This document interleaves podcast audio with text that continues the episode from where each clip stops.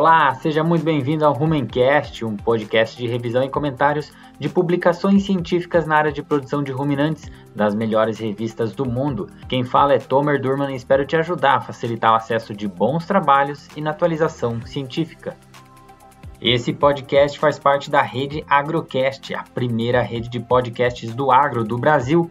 Acesse o arroba Rede Agrocast no Instagram ou agrocast.com.br e confira outros podcasts do agro.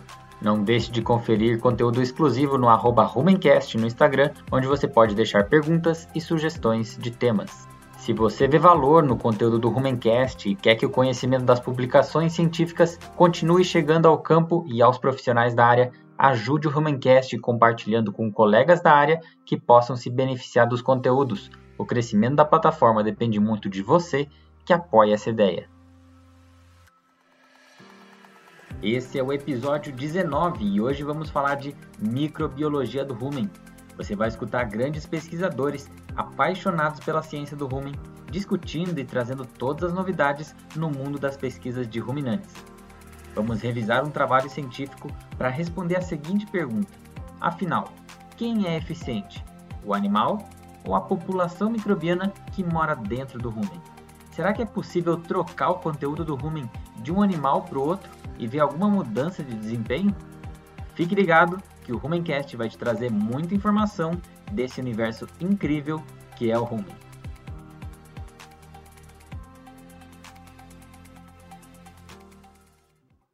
A microbiota do rumen é um ambiente muito complexo, com diversos microrganismos que degradam um alimento que cai no rumen e entregam produtos da fermentação para o animal usar como fonte de energia, e a própria massa microbiana serve da maior parte da fonte de proteína dos animais.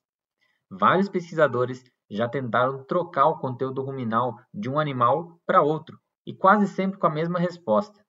Poucos dias depois de retirar todo o conteúdo ruminal de um animal e colocar de outro, a população do rumen voltava à homeostase de antes, mostrando que essa técnica tem várias limitações de aplicação.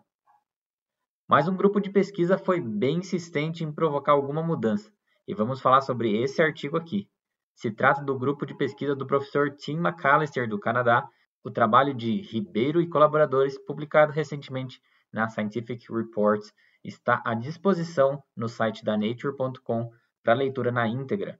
Nesse trabalho, os pesquisadores pegaram conteúdo do rumen de bisão que é um ruminante conhecido por digerir fibra de baixa qualidade melhor que os bovinos, e colocaram dentro do rumen de novilhas, depois de remover 70% do conteúdo original.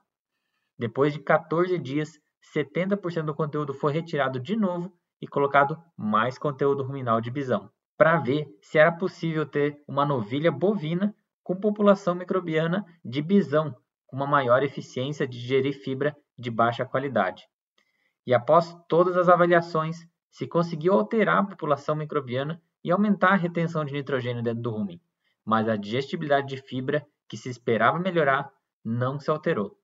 Ou seja, essa técnica não é simples e tem que ser muito insistente para tentar mudar a população microbiana de um ruminante adulto.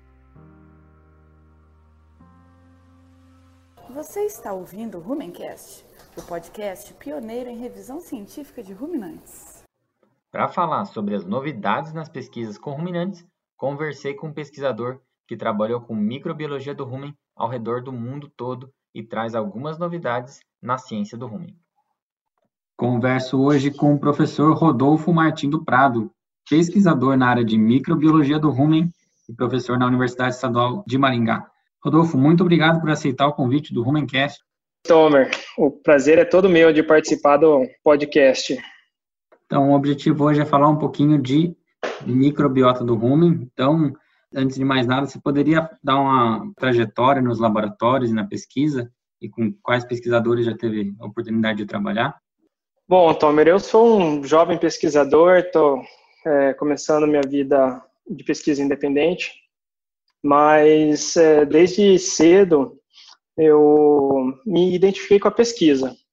Então, no final da graduação, que eu fiz zootecnia na Universidade Estadual de Maringá, eu fui para o Canadá e trabalhei no Agriculture and Agri-Food Canada de Lennoxville, que é um centro de pesquisa focado em bovinocultura de leite e suínos. É, lá eu fiz uma parte do meu mestrado também, um experimento de mestrado, e eu trabalhei com a doutora Helene Petit. A doutora Helene, ela trabalhava na época com nutrição de ruminantes focada em uh, lipídio. Ela hoje aposentou, mas esse, esse período do mestrado foi de, de grande crescimento para mim, tive um experimento muito grande, trabalhei com é, período de transição de vacas leiteiras. Por causa dela, eu tive interesse de ir para o país de Gales trabalhar com microbiologia do rumen. Já no doutorado, então, fui para lá, o país de Gales, que é uma, uma, um país que fica na ilha ali da Inglaterra e da Escócia, trabalhar com a doutora Sharon Hills, que ela é uma microbiologista do rumen. Na época, lá no país de Gales, eu fui para a Universidade de Aberystwyth, que era uma das referências de microbiologia do rumen no mundo. Então, era um centro que tinha alguns pesquisadores importantes. Inclusive, eu cheguei a ter aula com o Charles Newbold, que é um senhor de um pesquisador aí da microbiologia do rumen. E eu também tive, teve um evento que eu, isso é uma das grandes memórias que eu tenho de lá, que eu apresentei um pôster para o John Wallace, que é um outro é, microbiologista do rumen bem importante. Então, foi uma experiência bem enriquecedora. Depois que eu defendi o meu doutorado, eu fiz um pós-doutorado na UEM também, mas no departamento de Química. E isso foi um outro marco na minha vida, porque eu mudei consideravelmente a, a minha área de pesquisa. É, o assunto continuou sendo rume, mas as técnicas que eu utilizava eram diferentes. Então, trabalhei junto com o professor Eduardo Pilau, Departamento de Química da UEM, é, e é lá eu aprendi sobre espectrometria de massas, que é uma técnica analítica que a gente usa aí hoje para analisar várias e várias moléculas de, de interesse. E a gente usa isso para entender um pouco melhor sobre o rumen e a função do rumen.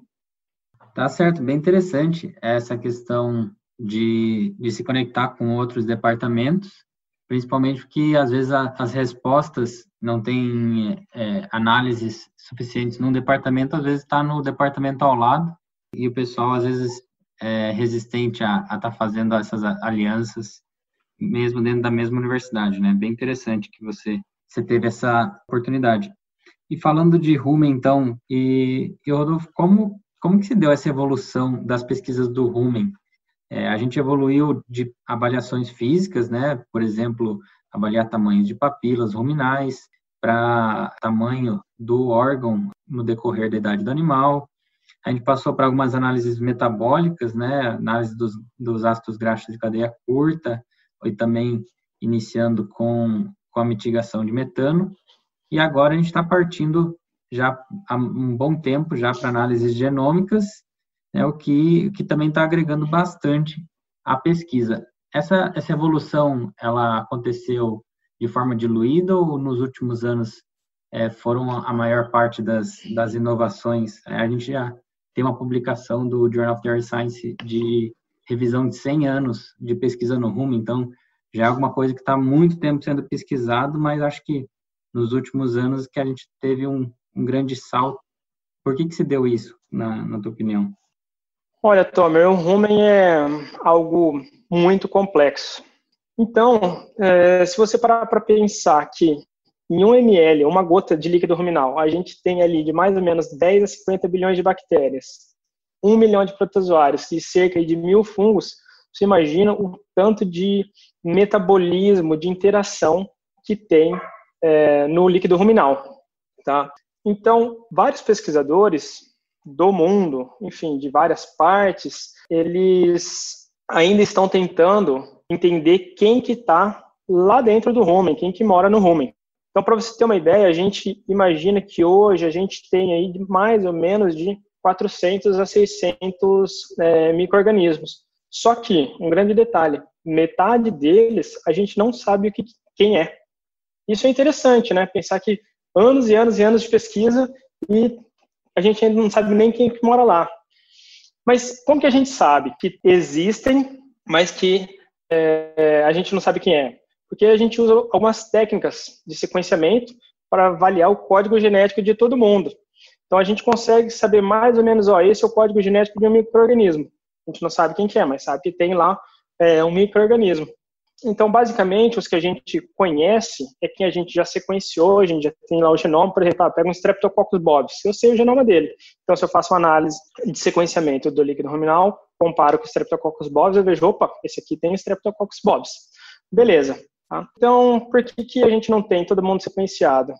Porque, Tomer, metade dessas bactérias a gente não consegue cultivar fora do rumen. Isso eu acho uma outra loucura pensar que já tem aí 50, 70 anos de pesquisa em microbiologia do rumen e a gente não consegue é, ainda cultivar todas essas bactérias. Tá? Isso estou falando de bactéria. A gente pode também ampliar isso para protozoário, fungo, metanogênicas, bacteriófagos.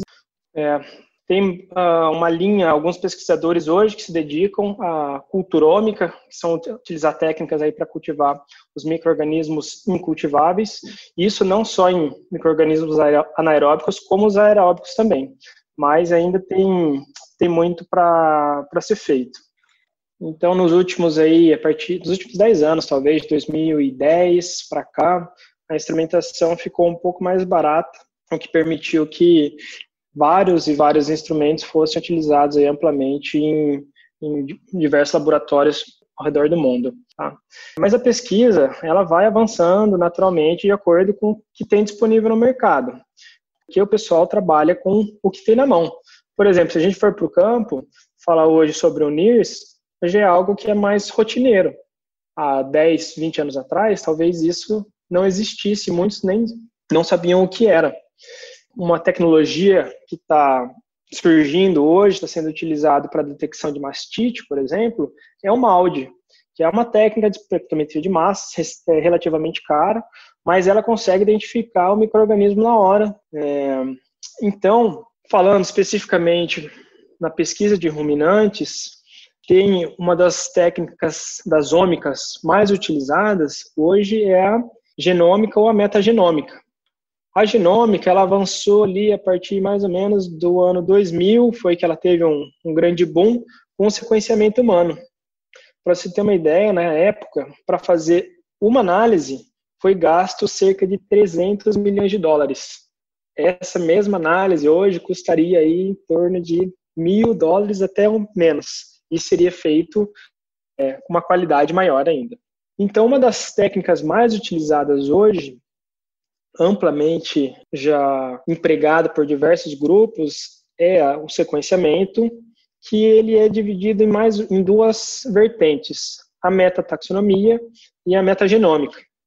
A metataxonomia, ela vai ser uma análise de sequenciamento que eu vou utilizar para saber quem que está presente na minha amostra. Então, por exemplo, eu tenho um líquido ruminal, eu vou saber, por exemplo, quais bactérias estão presentes ali dentro. Já a metagenômica, ela vai ser uma análise que ela tem um custo um pouquinho maior, mas ela tem uma vantagem que eu vou saber não só quem está ali, mas potencialmente qual é a função desses micro-organismos, como, por exemplo, se eles estão degradando aminoácidos, se eles estão degradando carboidrato, etc. Tá? Então, essas duas técnicas são as mais utilizadas hoje. Só que aí a gente tem uma outra técnica que também utiliza um sequenciador, que é a metatranscriptômica. Essa já é uma técnica um pouco mais recente e a gente ainda está entendendo como a gente tem que preparar a amostra, que a gente consegue interpretar com os dados.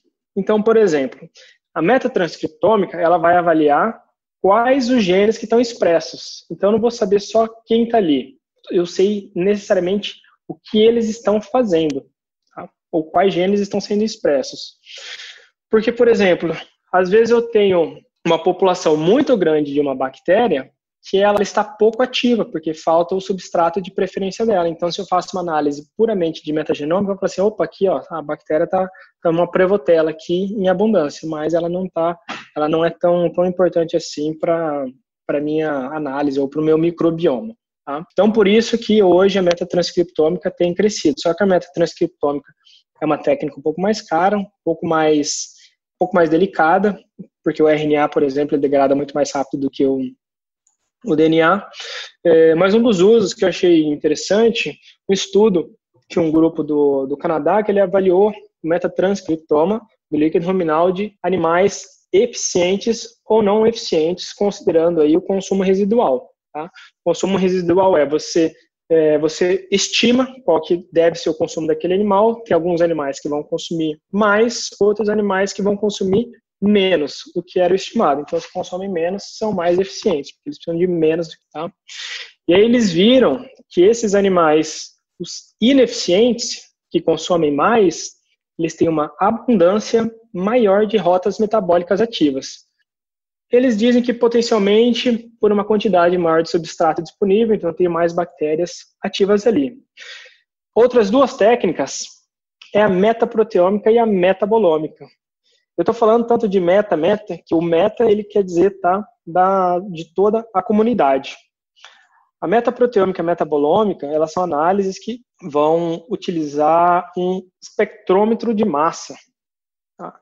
Então, essas, a metaproteômica vai analisar todas as proteínas de uma amostra e a metabolômica todos os metabólitos de uma amostra, ou todos que podem ser é, analisados. Né?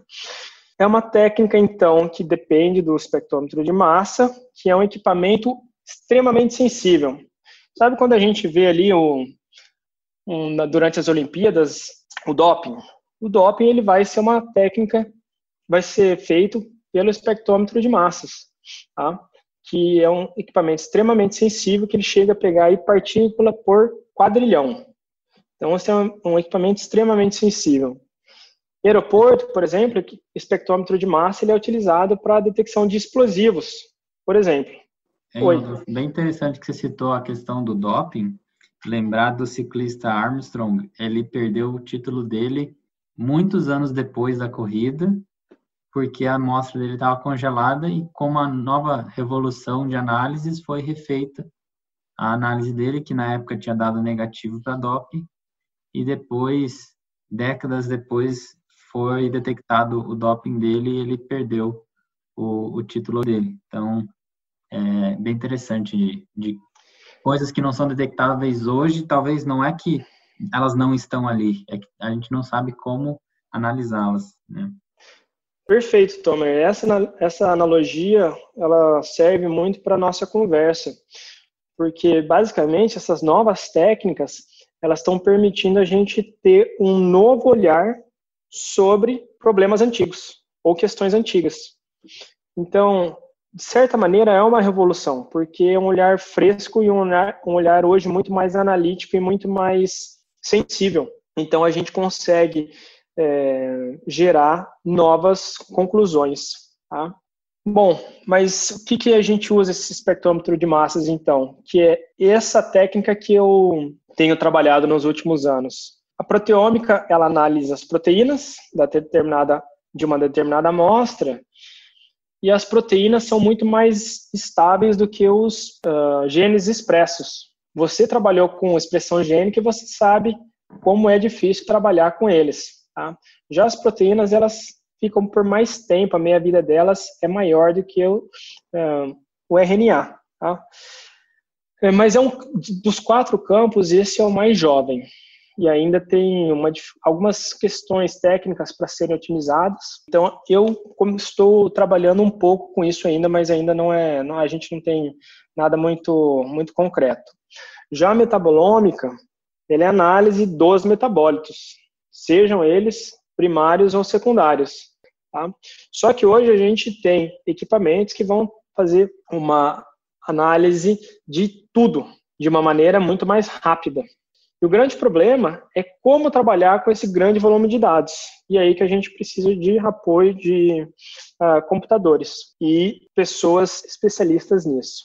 Então, por exemplo, por que, que eu tenho tanto interesse em trabalhar com metabolômica? Como a gente falou, tem uma grande quantidade de microorganismo no rumen. Então, se eu tenho uma grande quantidade de microorganismos, você imagina a quantidade de interação que existe entre esses microorganismos. Então, nós, na UEM, estamos, temos algumas pessoas ali que trabalham com, essas, com essa técnica para a gente compreender um pouquinho melhor no rumen. O que não foi feito por nós, foi feito pelo pessoal dos Estados Unidos, mas que mostra uma aplicação da técnica. Ele também avaliou é, os animais eficientes, os bem eficientes e os pouco eficientes, considerando o consumo residual. e vendo os metabólitos, eles viram que existia diferença nas rotas do metabolismo do ácido linoleico, que é o ômega 6, e do linolênico, o ômega 3. Isso, de acordo com os autores, sugere que a biohidrogenação pode ser um dos fatores que faz com que animais sejam mais ou menos eficientes. Tá? Então, esses animais eram 144 animais similares, tinha lá a estimativa de consumo, uns consumiram mais, outros consumiram menos. E aí os pesquisadores fizeram a análise do líquido ruminal desses, uh, desses animais aí. Tá? Um outro trabalho interessante de 2012, que também, utilizando espectrometria de massa, eles adicionaram uh, trigo na dieta de vacas de leite, e eles viram que essa adição resultou em uma maior concentração de, das aminas biogênicas putrescina e metilamina. Essa, essa maior produção de metilamina e putrescina, provavelmente eles imaginam que foi por causa de um pH mais baixo, que favorece uma enzima, um grupo de enzimas carboxilases que é, geram essas aminas biogênicas. Mas qual é a importância dessas duas aminas biogênicas? Elas são muito similares a algumas aminas endógenas, como, por exemplo, as catecolaminas.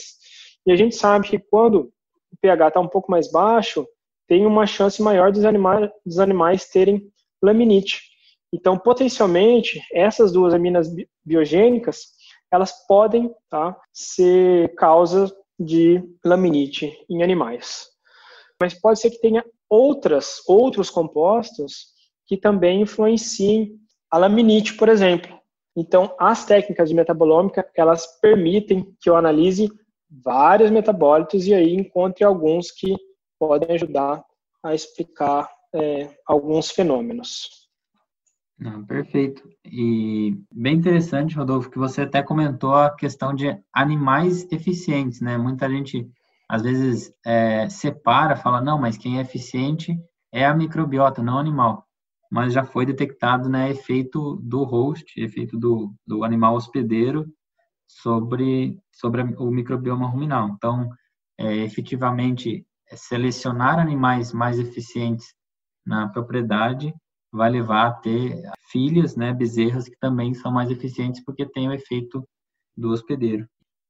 Olha, Tom, eu acho que dentro de, das pesquisas do Rumen, um dos grandes avanços, ou uma das grandes né, respostas que a gente teve recentemente, foi uma, uma discussão grande entre quem é mais importante, se é o hospedeiro ou se é a dieta para modular o microbioma ruminal. Então, tem alguns grupos que dizem que é o hospedeiro, alguns grupos que dizem que é a dieta. Tem um pesquisador americano, o Dr. Paul Weimer, que ele fez um, alguns estudos interessantes, onde ele removeu quase completamente o líquido ruminal de um animal e trocou com outro. Então ele queria ver se o que, que ia acontecer com os micro-organismos desse, desse animal. E ele viu que depois de alguns dias, essa microbiota ela voltava ao que ela era antigamente, inclusive com mesmo níveis, níveis similares de pH e de ácidos graxos voláteis. Recentemente, esse mesmo pesquisador ele fez a troca de conteúdo ruminal de animais de alta eficiência com animais de baixa eficiência. Isso eram vacas de leite. Então, ele considerou alta eficiência é, considerando o leite corrigido por unidade de matéria seca. Esse pesquisador ele queria saber se a, a microbiota era importante para eficiência de produção de leite desses animais. E ele viu que cerca de 10 dias depois que a microbiota era trocada, enfim, trocava todo o líquido de um animal por outro, então a microbiota voltava ao que ela era antes, concluindo que o hospedeiro ele é fundamental para definir a composição do rumen. Tá? Por que isso acontece? Não se sabe. Hoje o pessoal tem, uh, tem debatido bastante que é uma questão de taxa menor, uma taxa de passagem que vai influenciar consideravelmente. Pesquisadores eles viram que, geralmente, rumen menor e uma taxa de passagem maior vai levar a uma menor emissão de metano por consumo de matéria seca. Tá? Então, assim, os dois lados aí têm forte evidência sobre o que, que pode modular o microbioma ruminal. Mas, na minha opinião, é uma junção dessas duas abordagens que vai gerar o futuro, não só dieta, nem só o hospedeiro. Tá? E talvez hoje uma das abordagens mais é, mais interessantes aí seja não trabalhar no animal adulto, mas trabalhar no animal jovem, porque o animal adulto a gente já viu que o microbioma dele é resiliente, ele é difícil de mudar. Mas a gente tem visto que trabalhar com animais jovens, ali logo depois é, que o animal nasceu, eu consigo ter algumas estratégias para modular a microbiota desse, desse animal. Ano passado eu fui num evento onde o pesquisador do INRA, Centro de Pesquisa da França, ele apresentou os seguintes dados. Eles forneceram um composto que diminui a produção de metano, teoricamente, o 3-nitroxipropanol, para bezerras, tá? antes do desmame. Então ele queria saber se ele desse esse composto, se ia modular o rumen de maneira que não tivesse microrganismos que produzissem metano. Eles desmamaram esses animais, pararam de ofertar esse composto e depois, e durante esse período, esses animais produziam menos metano, mas eles viram que não só até o desmame, mas com um ano de vida, esse animais ou esse grupo de animal ainda continuava produzindo menos metano. Tá? Então ele ficou super surpreso com esse dado, inclusive ele falou que ele ia repetir esse experimento porque é, era um dado bem diferente. Aí eu não vi se ele publicou esse artigo ainda ou não, mas pelo que eu acompanhei ainda não. Mas é então essa programação na fase jovem dos animais é um campo de pesquisa que está em expansão nesse momento. É bem interessante. De repente esse vai ser o próximo passo, né? É, todo mundo pensava na bezerra como um animal monogástrico que é, a, a, a visão ruminante é, precisavam ser dadas só próximo da lactação e agora já, de repente, o futuro está nessa modulação, né? Programar uma microbiota mais eficiente. Perfeito, Tomer. Mas e isso é interessante porque é comum a gente fornecer um, tratar uma vaca com antibiótico e o leite dessa vaca a gente utilizar para quê? Para os bezerros. Então, essa modulação, ela pode estar tá acontecendo ali no animal jovem e a gente não sabe. Então, às vezes, é, fornecer um leite com antibiótico pode modular o rumen e gerar um animal que tenha alguma ineficiência na vida adulta. Isso ainda são dados é, bem, bem recentes, mas eu acredito que vai ser tem, tem muita pesquisa ainda para fazer aí pra, mais para frente. Perfeito. Eu li recentemente um trabalho que falava sobre isso inclusive comparando métodos de consumo, né, que teoricamente, dependendo do método por fechamento de goteira esofágico, o leite não entra em contato com o rumen, vai para bomazo, mas e no balde é, tem um resíduo maior caindo no rumen. Mesmo utilizando uma madeira, ainda tem impacto ruminal e no trabalho, por incrível que pareça, até o leite com resíduo de é, cefalosporina, que era um, um antibiótico é marcado como resíduo zero, também modulou a microbiota do rumen. Então, dando a entender que talvez os antibióticos de resíduo zero no leite, na verdade, não é que não não é eliminado no leite, a gente ainda não tem ferramentas para detectá-los. Sim, concordo com você, Tomer. Bom, então a gente viu que ah, os estudos com rumen, no fim, não são uma, uma grande perfumaria da produção animal, como muitos veem, né? A gente precisa muito desses estudos para criação de novas biotecnologias, como a gente comentou, modulação de dietas para produção melhor e também até seleção genética de um rebanho mais eficiente. Então, realmente isso tem acontecido, né? Então, toda a comunidade do agronegócio agradece os grupos de pesquisa que têm trabalhado com microbiologia do rumen. Bom, Rodolfo, muito obrigado pela sua participação foi bem enriquecedor para todo mundo estar tá entendendo um pouco melhor de quais são as possibilidades de trabalhar com o Rumen e o Rumencast fica de portas abertas para vocês.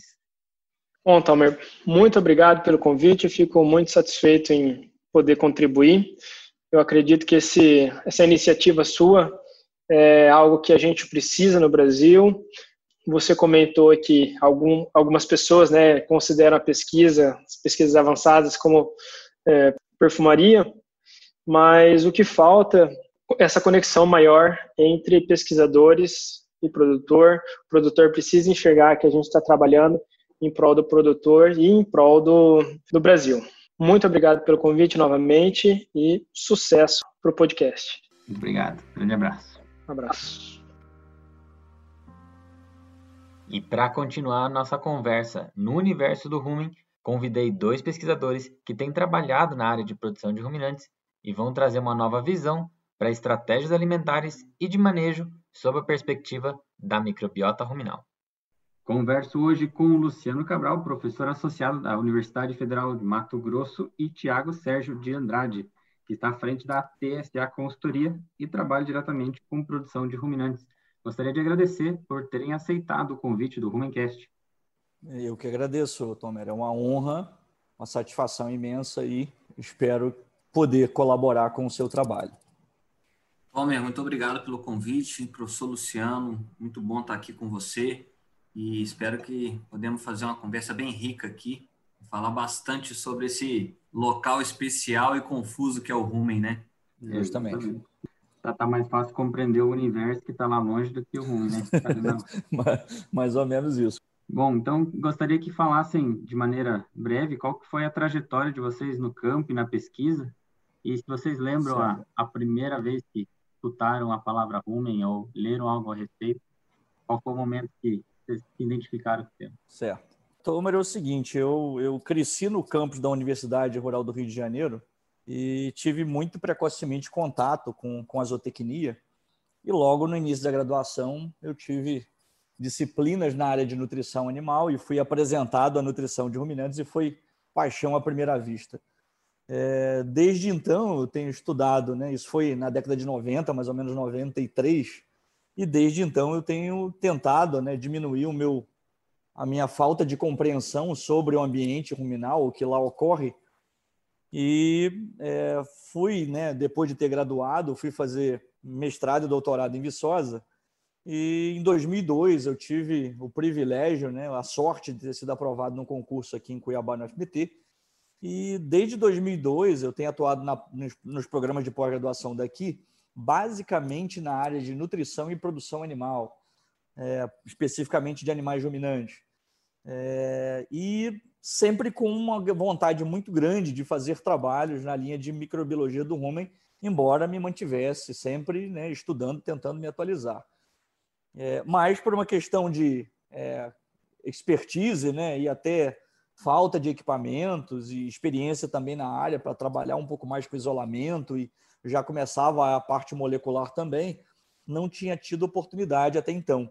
E aí, em 2013, tive um período sabático, né, tive a oportunidade de trabalhar com um grande pesquisador na área de microbiologia do rumen, e quando retornei em 2015 para Cuiabá, é, eu tenho tentado, pelo menos, fazer com a maior parte, com que a maior parte do meu tempo e da, da energia que eu gasto seja, é, sejam voltados para essa linha de microbiologia do rumen. Então, vou dizer que na nutrição de ruminantes eu trabalho né, há algum tempo, né, como docente, pesquisador desde 2002, mas com, micro, com enfoque em microbiologia do rumen é de 2015 para cá, mas essa paixão antiga e eu espero ainda trabalhar um pouco mais com isso e gastar mais energia nessa linha, é, é diferente do que eu consegui fazer até agora. Ah, legal. Geralmente é assim mesmo, né? Todo mundo fala que quando bate o olho na nutrição de ruminantes, quem tem o, o a, a, paixão assim, o, o negócio não tem muita explicação.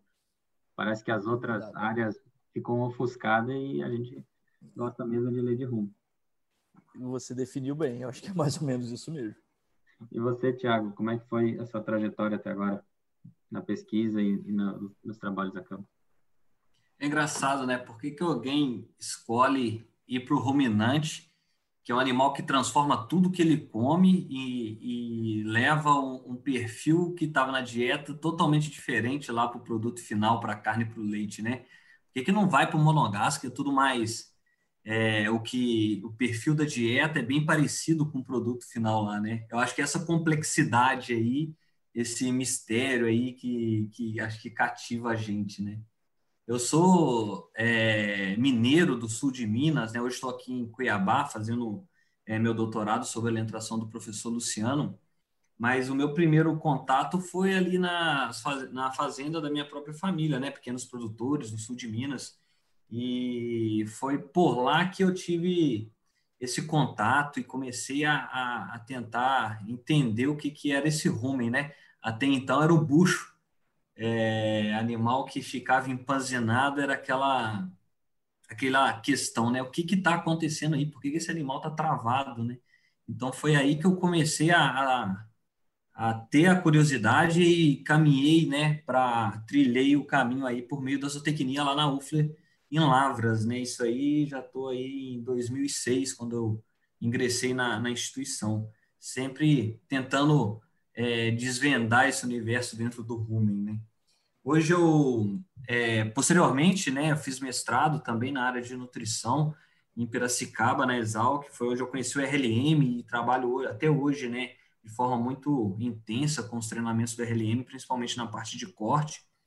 E essa magia do rumen, né, ela cerca o tempo todo, porque é muito difícil, acho que é impossível você dissociar nutrição de ruminante do rumen, né? É mais ou menos é, essa magia aí que, que me levou a trilhar esse caminho. E tá aí hoje com o professor Luciano, é muito bacana, porque é um cara que é, tenta desvendar né, parte desse mistério. É, exatamente, essa, é, essa é a parte divertida, né? Quando a gente fala de monogástrico, olha para um, uma galinha, de repente o pessoal fala, temos que alimentar um ser, um ser vivo aqui. E no ruminante, a gente olha para uma vaca e fala, a gente tem que alimentar um quadrilhão de ser vivo para fazer funcionar a coisa. É muito comum, né, a, a fala, né, nutricionista de bactéria, né?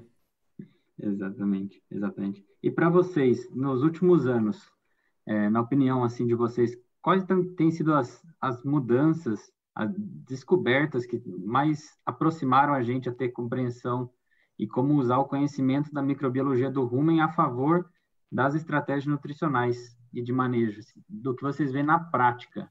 O conhecimento de microbiologia do rumen tem influenciado bastante nas técnicas de manejo e, e aditivos? É, vou pegar um, um trecho é, de um artigo do James Russell, publicado em 92, dentro lá do, do que era a proposta né, do sistema Cornell do CNCPS, em que ele coloca da seguinte forma, né, o, o melhor entendimento sobre a população microbiana do rumen, que tinha acontecido até a década de 90, permitiu grandes evoluções, grandes avanços na própria nutrição do, do, desse animal ruminante. E, obviamente, que isso é na parte de entender como que os carboidratos eram digeridos, é, a própria produção de EGVs, entra na parte de metabolismo nitrogenado e lipídico, é, se a gente pegar mais recentemente, eu queria falar disso depois, mas eu queria primeiro trazer o seguinte, né? O, o conhecimento gerado na década de 80 e 90, que está um pouco distante de hoje, mas que entra na parte de manipulação da população microbiana ruminal com antibióticos, e isso inclui os, os ionóforos e não ionóforos, é, esse tipo de informação promoveu um grande avanço na nutrição de ruminantes, porque foi exatamente o entendimento de que esses antibióticos é, controlavam o crescimento de micro-organismos específicos no rumen, e isso possibilitou trabalhar com dietas com maior densidade energética, que até então causavam acidose, né, distúrbios digestivos nos animais, mas que o entendimento né, de que grupos microbianos eram sensíveis a presença de monenzina ou de viginamicina, por exemplo, e essa e esse grupo microbiano sensível estava associado com o desencadeamento, por exemplo, da acidose, permitiu-se que hoje né, nós tenhamos em dietas né, elevadíssima quantidade, é, proporção de concentrado e amido. Então, seria um primeiro exemplo, né, esses estudos é, que identificaram grupos microbianos no homem sensíveis a antibióticos e é, o uso desse tipo de tecnologia permitia controlar o seu crescimento e, no caso, prevenir a acidose, que é o, o, o grande problema que desencadeia nos demais na parte digestiva. É, eu poderia citar também, é, nessa mesma linha, é, o que houve mais recentemente usando técnicas moleculares tanto na parte de diversidade da população bacteriana ruminal, embora os trabalhos mais antigos do, do Marvin Bright, do Hangate, na década de 50, já apontavam que é, do total de bactérias que era passível de ser cultivada, de, de serem cultivadas, isoladas no laboratório, é, esse, esse, essa proporção representava uma pequena porcentagem do total que era contado no líquido ruminal fresco. Hoje, é, com o uso de técnica molecular, vários autores apontaram isso, né? E muito embora se tenha aproximadamente lá de 400 a 400, de 400 a 500 espécies de bactérias é, isoladas e cultivadas né, em laboratório, é, vários autores usando técnicas moleculares, usando né, o gen 16S lá como marcador molecular, fazem inferências e cálculos de que haja provavelmente de 4, 5, 6 mil espécies apenas da comunidade bacteriana ruminal. Então, é, foi possível entender que a população bacteriana, só a população bacteriana, tem elevada diversidade e uma pequena parte é compreendida, é entendida, e isso representa ainda um tremendo desafio para quem trabalha com a nutrição de ruminante. É, eu também queria citar nesse mesmo nesse mesma linha de raciocínio é, os trabalhos na década de, de 90 e 2000 que é, apontaram é, efeito de raças efeito da idade do animal. A questão do efeito da dieta é reportado desde a década de 50, desde que o Rangate começou a trabalhar com, com a população microbiana ruminal, mas foi percebido recentemente, usando técnica molecular, que animais de diferentes raças e até dependendo dentro da mesma raça o efeito de sexo sobre é, a comunidade microbiana ruminal. Também uma informação importante que foi gerada pelo pessoal lá é, da Austrália e Nova Zelândia, num projeto que envolveu é, conteúdo ruminal coletado de, de todos os continentes. Foram mais de 700 amostras de conteúdo ruminal coletadas de sete espécies de ruminantes. E nesse trabalho publicado pela Gemma Henderson, que é a primeira autora em 2015, é, muito embora se saiba que a dieta, a espécie de animal ruminante é, tem um efeito em determinar grupos microbianos distintos, independente da região, independente da espécie animal. É, quando eu falo espécie animal, isso envolve o quê? Bovino, caprino, bubalino, camelo, lhama. Quer dizer, foram várias espécies de ruminantes, sete espécies que eles trabalharam de ruminantes, é, incluindo ruminante com três compartimentos né, da, do grupo tilópoda.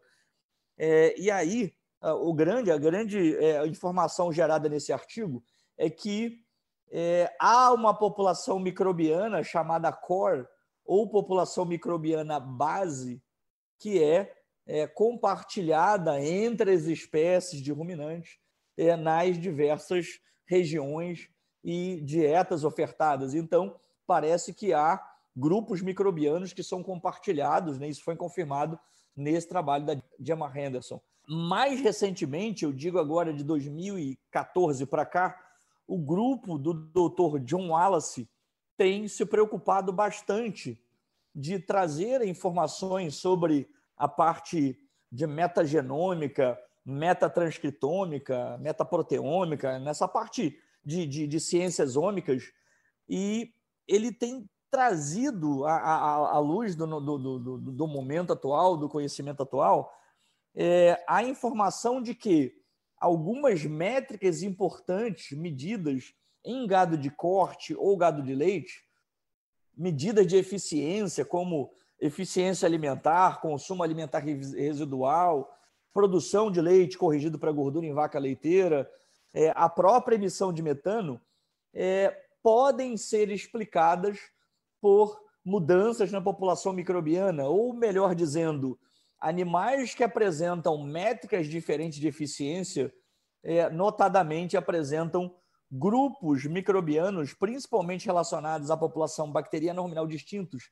E num trabalho mais recente, é, foi possível explicar com um R2, né, com um alto poder de explicação, um R2 elevado, grande parte da variação da eficiência alimentar dos animais a partir é, da análise de genes da população microbiana e da própria comunidade microbiana ruminal. Eu destacaria isso, é, é, é, é essa informação recente é, nos dizendo que talvez consigamos, em animais que são mais eficientes, identificar comunidades microbianas que explicam essa maior eficiência desses animais. É, e um último comentário aqui, de que, muito embora é, o nutricionista de ruminante tenha tentado manipular o microbioma ruminal em animais de diferentes faixas etárias, principalmente animais, vacas adultas, gado de corte adulto em confinamento, é, também esse grupo, que envolve o pessoal da Espanha e do Reino Unido, é, percebeu que é, aquele período de que antecede o desmame e que envolve o período de desmame é um período em que apresenta uma janela por meio da qual talvez possamos intervir de forma definitiva no microbioma ruminal. Então, isso cria outra expectativa também de que talvez eu possa, daqui a algum tempo, preparar os meus bezerrinhos que vão para um sistema intensivo a pasto ou para um sistema intensivo de confinamento precocemente, selecionando um microbioma mais específico para cada tipo de sistema de criação, de modo a propiciar não apenas saúde dos animais, mas também a máxima eficiência e o máximo desempenho. Não, perfeito. Seria pensar não só na, no preparo genético do animal hospedeiro, mas também de todo toda a massa microbiana que vai fazer o, o trabalho dali para frente, né? Exatamente, exatamente a gente costuma pensar eficiência alimentar e, e, buscar justificativas, né, seja na ciência ou no campo, sempre, quando a gente quer ser muito minucioso, a gente fala, ah, é a questão da, de, esse animal é mais eficiente no depósito muscular, né, tá voltado a, talvez, não só o catabolismo mais eficiente, mas o anabolismo dele, da, da construção desse músculo, ou a gente parte para a parte de energia para mitocôndria ali no desacoplamento e tal. E, cara, a gente acaba talvez esquecendo do rumen, né? Que, que é o comentário justamente que o professor Luciano traz. O rumen que é o centro do processo digestivo, né? Em muitos trabalhos e em muitas discussões nossas sobre eficiência alimentar a gente desconsidera, né? Outro ponto legal que o professor Luciano fala, né, sobre essa janela, né? É, tem alguns trabalhos bem legais que fazem a troca de todo o fluido ruminal entre animais. E aí eles analisam novamente esses animais algumas semanas depois e a microbiota já se reestabeleceu. Ou seja, é, depois de adulto, talvez você não consiga influenciar tanto a microbiota. Por isso que nossos aditivos têm que ser chegar no rumen todo dia, né? Senão ele não tem uma eficiência interessante. Então, essa informação de que talvez exista um momento dentro da desmama ali, em que você consiga é, fazer uma programação, ou seja, fazer uma influência que torne isso permanente ao resto da vida, abre uma nova, não é só uma janela de ação, mas abre uma nova janela de oportunidade, né, para você direcionar é, no mercado esse animal. Antigamente tinha, tinha pouquíssimas espécies que você conseguia, né, é, fazer multiplicação em laboratório. Até os pesquisadores é, citavam uma síndrome que chamam de síndrome da placa farta, né, que eles colocavam uma amostra no microscópio, olhavam, viam que tinha muita coisa, mas quando colocavam no meio de cultura, em 24 horas, só 1% ou menos que isso conseguia ainda crescer em, no, fora do rumen, né? Então, a dificuldade de crescer essas bactérias fora do rumen travaram muita pesquisa e agora com as, com as técnicas ômicas facilitou um pouco né, o, o trabalho. É, sobre essa questão da domestic, domesticação da cepa, né? Às vezes ela fica tão confortável ali no tubo que quando você volta ela para o rumen, ela já, já não dá conta né, de, de suprir, é, de, de se reproduzir e expressar seu comportamento natural que ela tinha antes, né? Essa é uma pergunta que eu já recebi, inclusive, de produtores. Tá, mas por que, que vocês no laboratório não desenvolvem, por exemplo, uma bactéria super-homem ali para ter o triplo, quádruplo de, de capacidade de, de secretar uma enzima celulolítica, por exemplo, e depois que você tem um, uma cultura grande, jogar isso para dentro do rumen. É a verdade que mesmo, mesmo que você consiga fazer isso, é bem provável que em menos de 24 horas essa, essa bactéria já nem vai mais existir no, no rumen, talvez o, o animal já, já vai voltar numa homeostase que ele tinha. É um desafio grande, né, de fazer coisas fora do rumen e depois tentar inserir. Já houve várias tentativas no sentido de inserir genes de resistência a baixo pH em bactéria fibrolítica ou inserir genes que permitam uma bactéria que tolera baixo pH, como por exemplo alguma bactéria do gênero Prevotella, é, para que ela sintetize celulase, é, que isso capacitaria ela a, a, a desempenhar né, no rumo. Imaginando o gênero Prevotella, o gênero Prevotella representa lá metade de toda todo o DNA bacteriano ruminal. Provavelmente a metade da população bacteriana pertence ao gênero Prevotella. É, e aí o que acontece é quando você pegava esse microorganismo geneticamente modificado, é, muito embora in vitro ele conseguia desempenhar aquela função, o rumo é um ambiente de grande competição, é isso. E aí é, é, é aquele organismo pertencente ao rumen que ocupava um nicho e você tentou geneticamente alterar ele, é, precisariam de, de anos e anos de inoculação dele para que ele talvez viesse a desempenhar aquela função. E sem falar que há interação entre genes, e, e no, no caso de bactéria que recebeu o gene para degradar celulose, por exemplo, é, esqueceram que para degradar celulose precisa de mecanismo de aderência, não basta a enzima. Então, há, toda uma complicação. Então, não, não houve sucesso exatamente pelo que o Tomer comentou, né? em termos de é, dificuldade desse microorganismo geneticamente modificado se estabelecer no rumen numa proporção que ele maior do que ele já mantinha e ocupar um nicho ecológico é, é, distinto, até porque já tem bactérias que evoluíram talvez com o próprio animal, né, 40, 50 milhões de anos, para desenvolver aquela função no rumen. Então é um negócio bastante complicado colocar um microorganismo novo para fazer o que a população microbiana do rumen já faz naquele ambiente altamente competitivo e ao mesmo tempo que tem relação simbiótica de várias espécies ali cooperando entre si e que talvez esse microorganismo que vai ocupar esse nicho ecológico novo talvez não conte com isso. Então isso é um desafio. É, é, na, minha, na minha licença sabática, eu tive a chance de passar um ano trabalhando com a Megasfera Eusdene, e a Megasfera Ordene, no, no, projeto que eu trabalhei, né, tinha um outro enfoque, o Paul Weimer, que era de tentar estabelecer a relação dele, dela no rumen com a ocorrência de depressão da gordura do leite em vacas de leite alimentadas com dietas de alto concentrado e óleo também. Só que a Megasfera Ordene tem sido apontada como é, um potencial probiótico, né, tanto para controlar a acidose ou para melhorar, né, reduzir o tempo de adaptação. E a gente tem um projeto aqui que a gente está isolando, né, obtendo isolados de megasfera. A gente vai fazer nessa semana e na próxima um teste in vitro para ver a capacidade de tolerar baixo pH num, num, num sistema in vitro que induza a produção excessiva de lactato e a queda do pH do, dentro dos vidrinhos, né? E na sequência, a gente vai fazer um estudo em vivo, que a gente vai, esse ano ainda, induzir alguns animais, sejam eles ovinos ou bovinos ou acidose, e nós vamos inocular né, a melhor, o melhor isolado no homem para ver como que eles se comportam. É, eu estou nesse exato momento é, aguardando o Paul responder o e-mail que eu mandei para ele. Quando, assim que eu cheguei lá em Madison em 2013, o Tomer e o Thiago, o Thiago sabe disso, eu comecei a escrever uma revisão sobre Megasfera Ordene.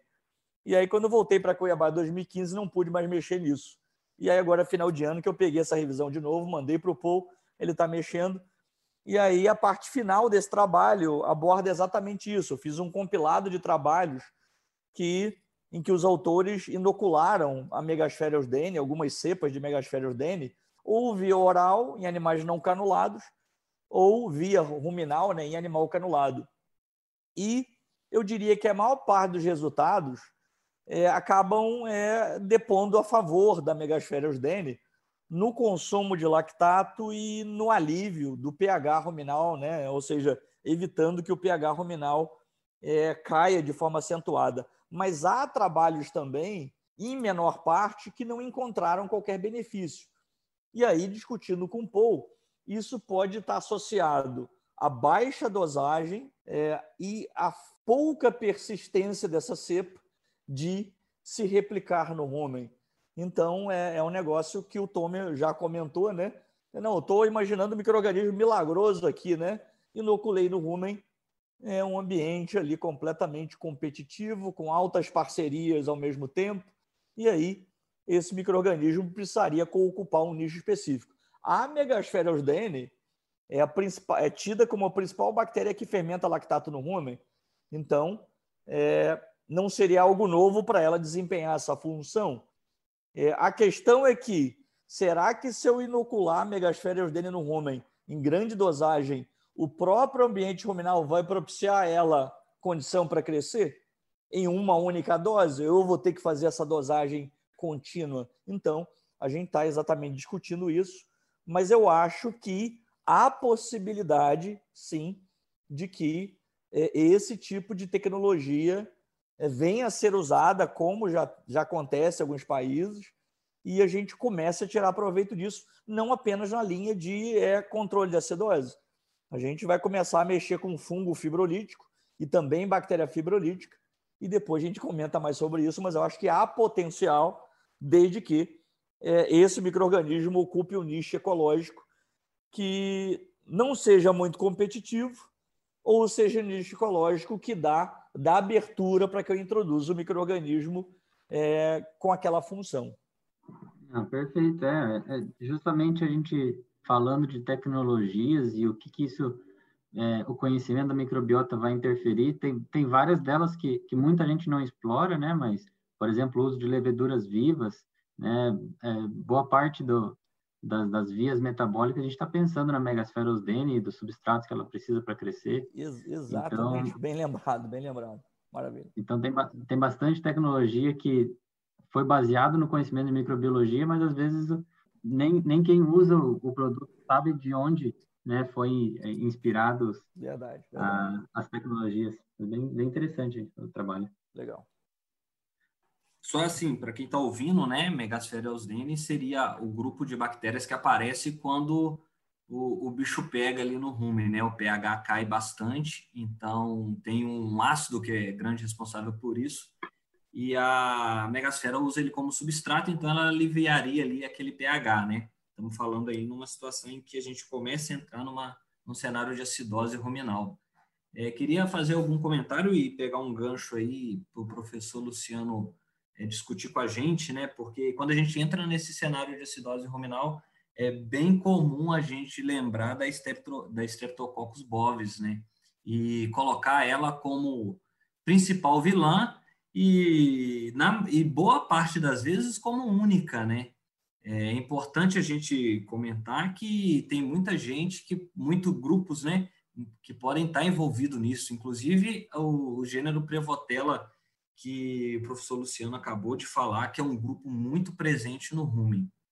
Então, acho que cabe a gente fazer esse comentário aí dentro dessa perspectiva que a gente está discutindo, né? Do que, que vem sendo trabalhado e, e novas possibilidades aí dentro desse campo da microbiologia. Legal, Tiago, bem lembrado demais. Bom, agora a gente vai fazer um, um exercício de, de imaginação e, e propor algumas situações de campo né, alguns erros de manejo. Eu gostaria que vocês é, falassem um pouco de que, que vocês acreditam que está acontecendo com a microbiota em cada um desses erros. Então, certo. a gente vai, vai um por um. Vamos lá.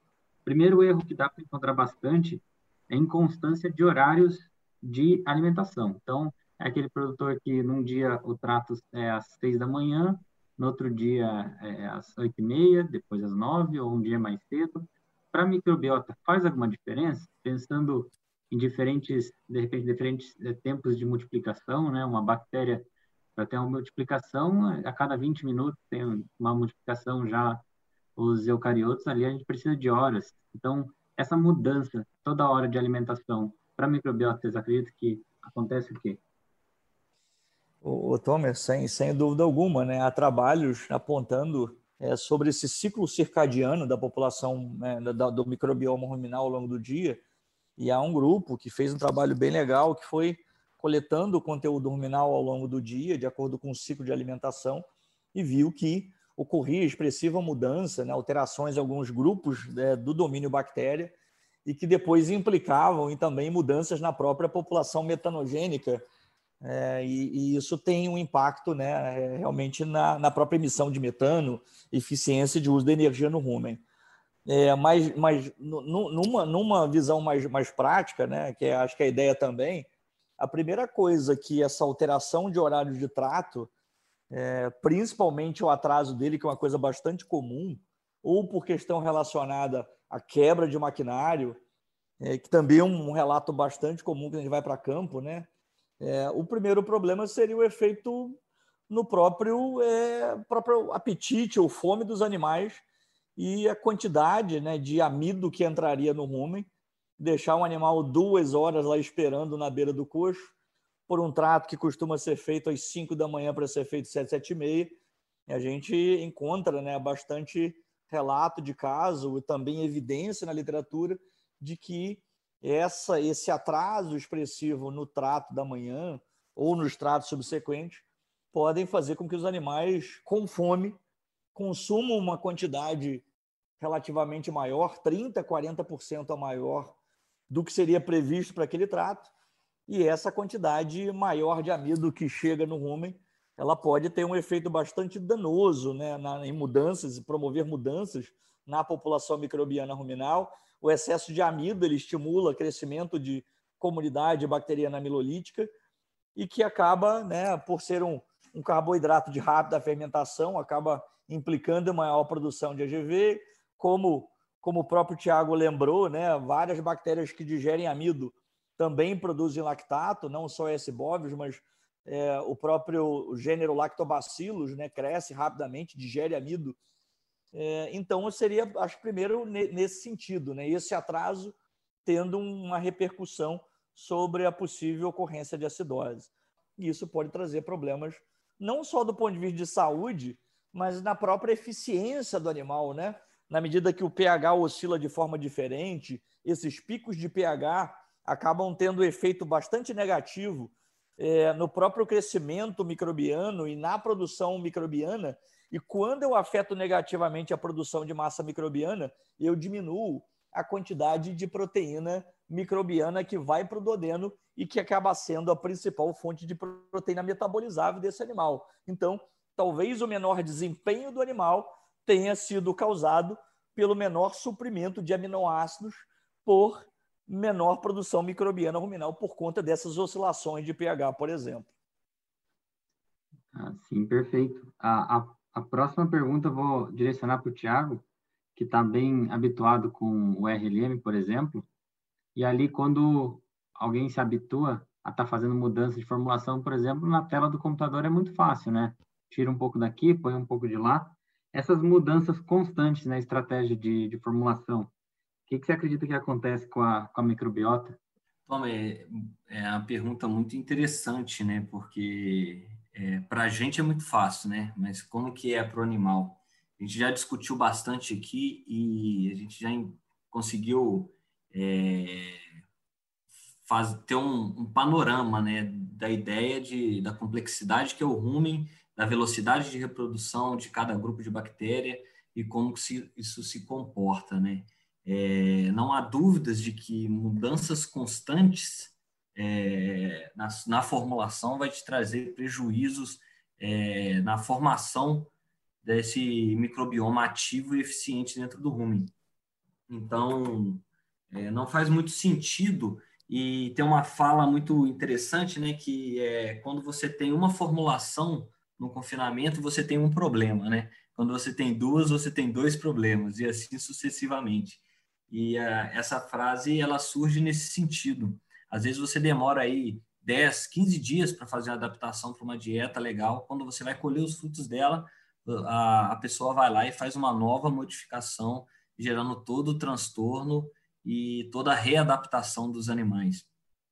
É importante ressaltar que uma mudança de formulação ela tem um impacto direto no rumen mas esse impacto é, é translocado né, para todo o, o, confinamento ou todo o lote. Né? Você tem um dano ali social, um dano que gera todo um desconforto para aquele grupo de animais.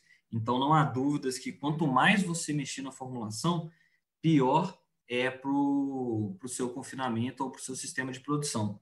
Um ponto curioso, Tomer, que eu costumo discutir bastante, pelo menos quando a gente trabalha com confinamento, está fazendo o projeto né, do confinamento de bovino de corte, é começar formulando a dieta de terminação. Então, você faz a última dieta, que é a dieta mais cara daquele confinamento, então você já escalou os alimentos que vão estar dentro dessa dieta final, e é a partir dela que a gente vai trazendo, né, vai colocando volumoso e compondo a dieta de adaptação. É, essa estratégia, né, ela tem vários objetivos. Um objetivo dela é tentar amarrar as formulações para que não sejam feitas tantas trocas assim é, ao longo do tempo dentro do confinamento. Não custa lembrar que o ruminante gosta de frequência, né? Ele gosta de rotina. É, quanto menos você sair da rotina, melhor, né? Então, esse fator é um fator, acho que, preponderante para um sistema lucrativo eficiente. Ah, perfeito, é tentar manter o fluxo de, de substrato né, para todos os grupos microbianos.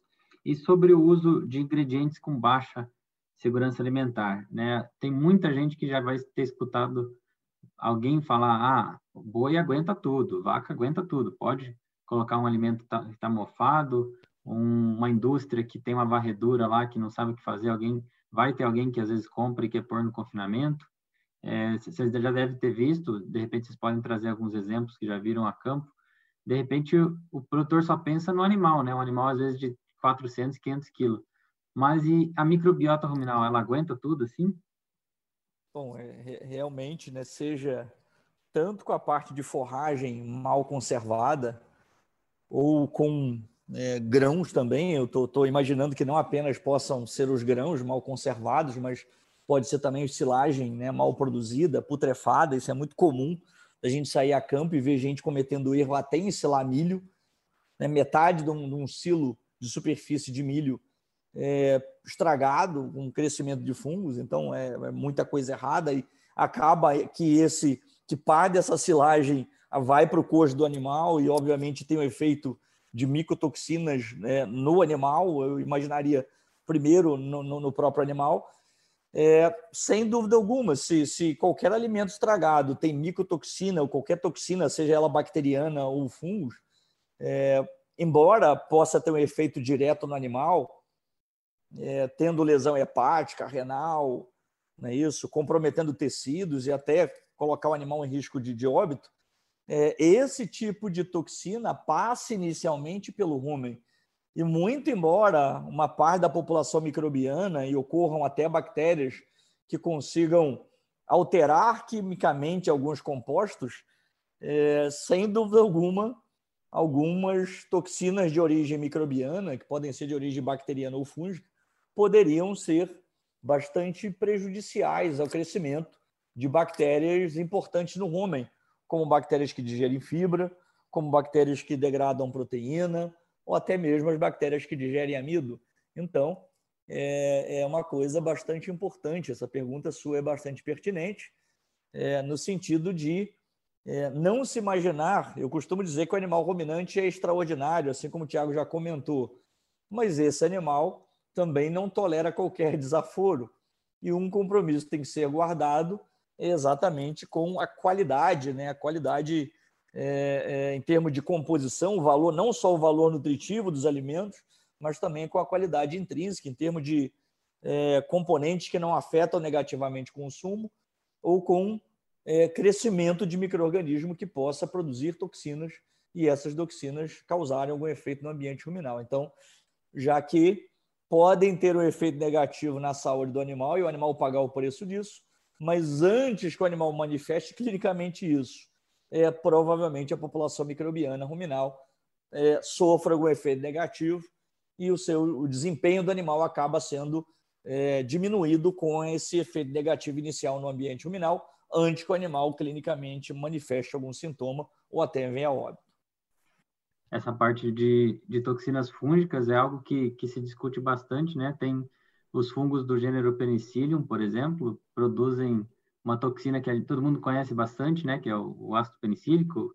É, foi desenvolvida a penicilina, assim, né? A partir de fungos. E a gente toma penicilina justamente como antibiótico, né? Para matar a bactéria. Exatamente. Mas mas quando isso cai no rumen, o efeito é exatamente esse, né? Que a gente não quer. Justamente. Essa pergunta é muito interessante, né, Tommy? Porque o ruminante tem que aguentar o desaforo, ganhar peso e dar lucro, né? Se fosse só aguentar o desaforo, mas ele ainda tem que ser rentável e eficiente no, no consumo do alimento e retorno econômico, né? Aí fica um pouco difícil mesmo para ele, né, cara? É, e justamente eu ia te perguntar isso por esse motivo, né? O RLM, né, que é é, ele visa também uma formulação é, de lucro máximo e às vezes o produtor tem a impressão que ele tem que usar tudo de mais barato possível, né? E não é bem assim, né? Se o ingrediente está muito barato, mas vai causar algum risco alimentar, é, será que ele vale a pena estar tá compondo a formulação, né? Eu acredito que vocês tocam bastante nesse assunto, né? Não é só fazer a, a formulação mais barata possível. O animal tem que ser rentável na produtividade. É justamente isso. Às vezes a, o, a pessoa tem uma ideia de que ele vai inserir é, também nessa, né, é, outros exemplos, ele vai inserir um subproduto no, no, na composição da dieta, né, ou um coproduto, se assim preferir. Então ele acha que aquilo ali é de qualquer jeito, né? Por ser sub, ele não tem nenhum que atender nenhum critério de qualidade. Então é extremamente comum, Tomer, é, Tiago, tem um caroço de algodão aqui muito barato, principalmente esse ano que passou, né, que a gente teve elevação é, forte dos insumos, principalmente do milho, que compõe, é, é majoritário aí dentro de uma formulação de dieta. É, Tiago, tem um caroço de algodão aqui muito bom, muito bom, muito barato. Aí você vai olhar o caroço de algodão, é aquele caroço de algodão que é o fundo do, do galpão, certo? Então ele é a rapa que vem com terra, que ficou mais tempo, ele está até caramelizado, né? ele já passou por alguns processos é, indesejáveis para você trazer esse alimento para o rumen, então a pessoa não vai pelo preço e acha que o subproduto não tem que ter que atender critérios mínimos de qualidade. E isso é um erro muito grande. É, é um erro que pode aí ser a diferença entre o, o lucro e o prejuízo naquele giro de confinamento. Ah, muito bem lembrado. Então, agora a gente vai finalizar com a pergunta que é, motivou esse episódio. A gente já falou um pouquinho disso, que é qual a opinião de vocês sobre inocular então um animal com conteúdo ruminal de outro e querer saber se alguma mudança pode acontecer. Toma, esse trabalho que você mostrou é muito legal. O Dr. Tim, ele é, é, ele é meu amigo, né? ele já veio a Cuiabá umas duas vezes pelo menos e a gente sempre troca troca e-mails, eu sempre estou perturbando ele, adoro ele como pessoa e sou fã dele como pesquisador. E esse trabalho é muito legal. Embora você tenha comentado já em função de, do tempo né, de, e do, da proporção do homem que precisou ser alterada para causar efeito na digestão de fibra, é, há, há, vários trabalhos aprontando né, mais ou menos nesse, nesse mesmo sentido. É, só que isso foi feito com um animal adulto. Talvez se isso tivesse sido feito lá atrás, né, se eu quero é, aquilo que a gente comentou no início, né? Se eu quiser promover na minha bezerrada, na minha fazenda, uma maior capacidade para digestão de fibra, talvez eu devesse fazer isso quando esses animais são jovens e a população microbiana ruminal está sendo estabelecida conforme né, o Tiago e a gente já comentou sobre aquele período ali que antecede o desmame ou coincidindo com o desmame. É, nessa mesma linha de transferência de conteúdo ruminal, eu estou com um trabalho do Dr. Nagaraja, que é outro colega, né, também é, troco bastante é, e-mails com ele, é, na revisão que ele e o Dr. Tite Gemay fizeram em 2007 sobre acidose ruminal, né, do ponto de vista microbiano ruminal, ele cita na página 4 aqui no finalzinho, um trabalho do Alisson, que eu tive, eu tive o cuidado de baixar para ler, e o Alisson e colaboradores é, inocularam conteúdo ruminal de cordeiros, de ovinos, que tinham sido adaptados à dieta de alto concentrado é, no rumen de animais que eram desafiados à dieta de alto concentrado. E o que esses autores perceberam já em 64 é que os cordeiros que recebiam conteúdo ruminal de um animal adaptado à dieta de alto concentrado, eles não desenvolviam doença, ou seja, não desenvolviam acidose, coisa que foi é, percebida nos animais que não tinham recebido o líquido ruminal, o conteúdo ruminal do animal adaptado. Então, já na década de 60, já havia essa concepção de que a transferência de conteúdo ruminal, no caso para confinamento, né, conteúdo ruminal de um, do animal adaptado, significa que a população microbiana ruminal dele é, confere essa adaptação a ele, em termos de receber uma dieta de alto concentrado e não de predispor o animal à acidose, e quando isso foi inoculado os animais em fase de adaptação em dieta, eles usaram é, trigo, no caso aqui, dieta de alta concentração de trigo. Então, é mais um exemplo disso. É, eu acho que é possível, a gente precisa ainda, a gente, quando eu falo, né, os grandes, as grandes cabeças pensantes da área aí de nutrição e microbiologia do rumen perceberem ou descobrirem, testarem ferramentas, né, modos ou meios de fazer isso, mas eu acho, eu acredito que há a possibilidade de que no futuro nós consigamos ter esse tipo de tecnologia para que é, possamos alterar a população microbiana ruminal, pelo menos precocemente. Eu estou imaginando que seja mais fácil de ser feito mais, mais na fase inicial da vida do animal do que do animal na fase adulta, e a gente poder manipular o rumen para várias funções que a gente gostaria de fazer. Existem evidências né, de quando o bezerro está junto com a mãe, que a mãe influencia muito na composição do microbioma desse bezerro, né? Isso em virtude do contato, né? É, principalmente o contato do bezerro com a saliva da mãe, que de certa forma ela praticamente entrega diretamente o que tem no rumen para a sua prole, né? A pergunta é legal que atualmente em sistemas leiteiros é esse contato é bem reduzido, né? Muitas vezes, no, em algumas situações, não ocorre nem a mamada do próprio colostro. Então, eu acredito que a pergunta vem motivada né, desse cenário, já que a mãe influencia tanto o microbioma da prole, é provável sim que se eu transferir é, um fluido ruminal do animal mais eficiente para esse bezerro, eu consiga influenciar positivamente a, o microbioma daquele bezerro.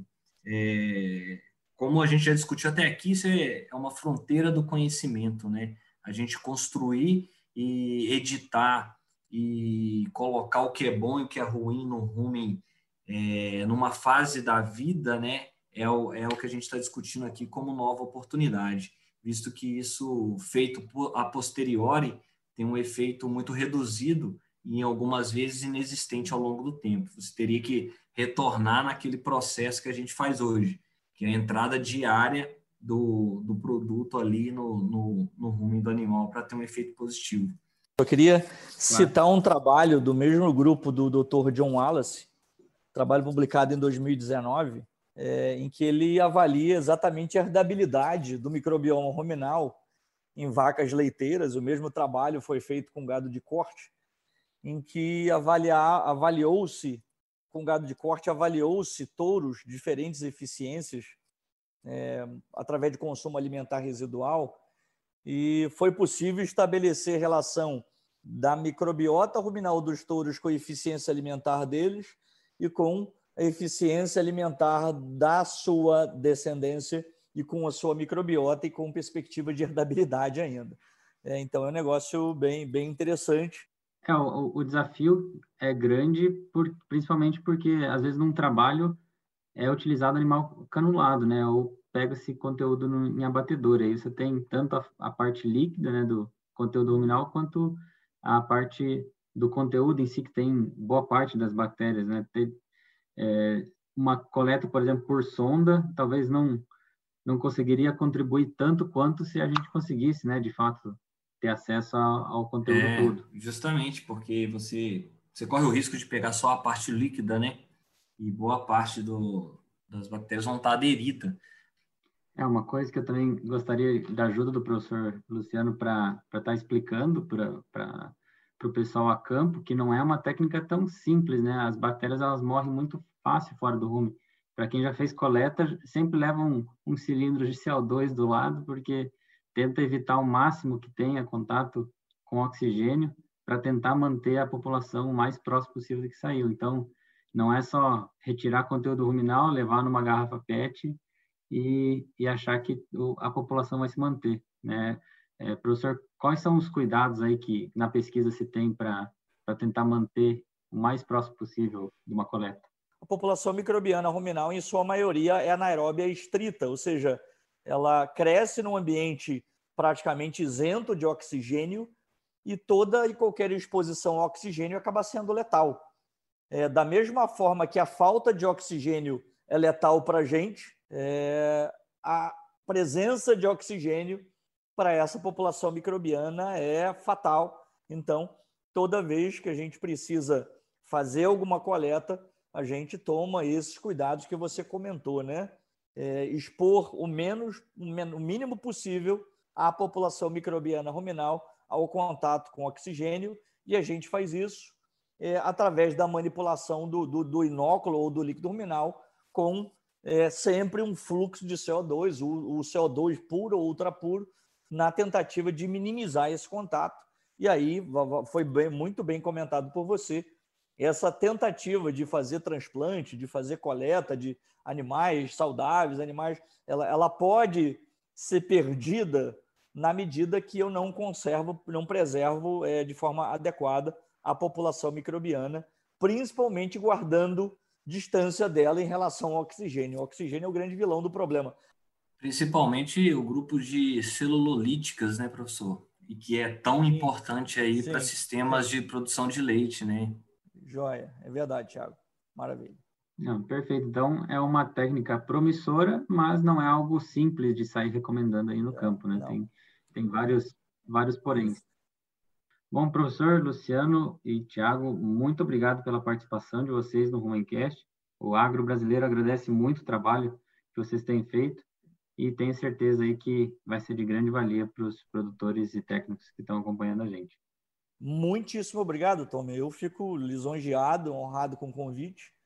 Me sinto honrado e estou à disposição de você sempre que você achar que a gente possa colaborar, estou à disposição de você e dizer que foi uma, um final de tarde muito produtivo aqui. Aprendi muito com vocês, a abordagem do Tiago, os seus comentários também. Eu fico bastante atento e imaginando como que eu possa também aprender e foi bastante proveitoso para mim. Muito obrigado pelo convite e por compartilhar seu conhecimento comigo. Eu que agradeço. Muito obrigado, Tomer, pelo convite, pela sua iniciativa aí à frente desse programa de levar conhecimento, informação.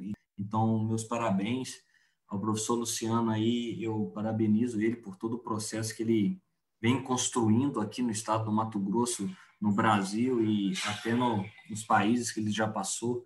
Então, eu me sinto aqui privilegiado de estar aqui com vocês dois e discutindo todos esses pontos aqui tão, tão importantes, né, que é a questão do sistema que, que o Rumen faz né, pela humanidade. Praticamente a gente está é, discutindo isso. Muito obrigado e foi um prazer imenso.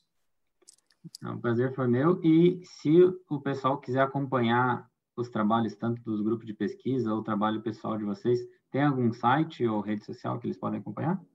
Da, da, minha parte, site, tem o site e a página do programa de pós que a gente divulga dissertações e teses é, a gente tem usado bastante o Instagram para fazer as lives e é, apresentar algumas novidades nessa linha de microbiologia. Então, seria no Instagram, arroba é, Luciano Usou, e dentro da página do FMT, procurar pelo programa de pós-graduação em ciência animal, onde ficam hospedadas as dissertações e teses do programa aqui. E, Tiago, como é que o pessoal acompanha o seu trabalho nas redes?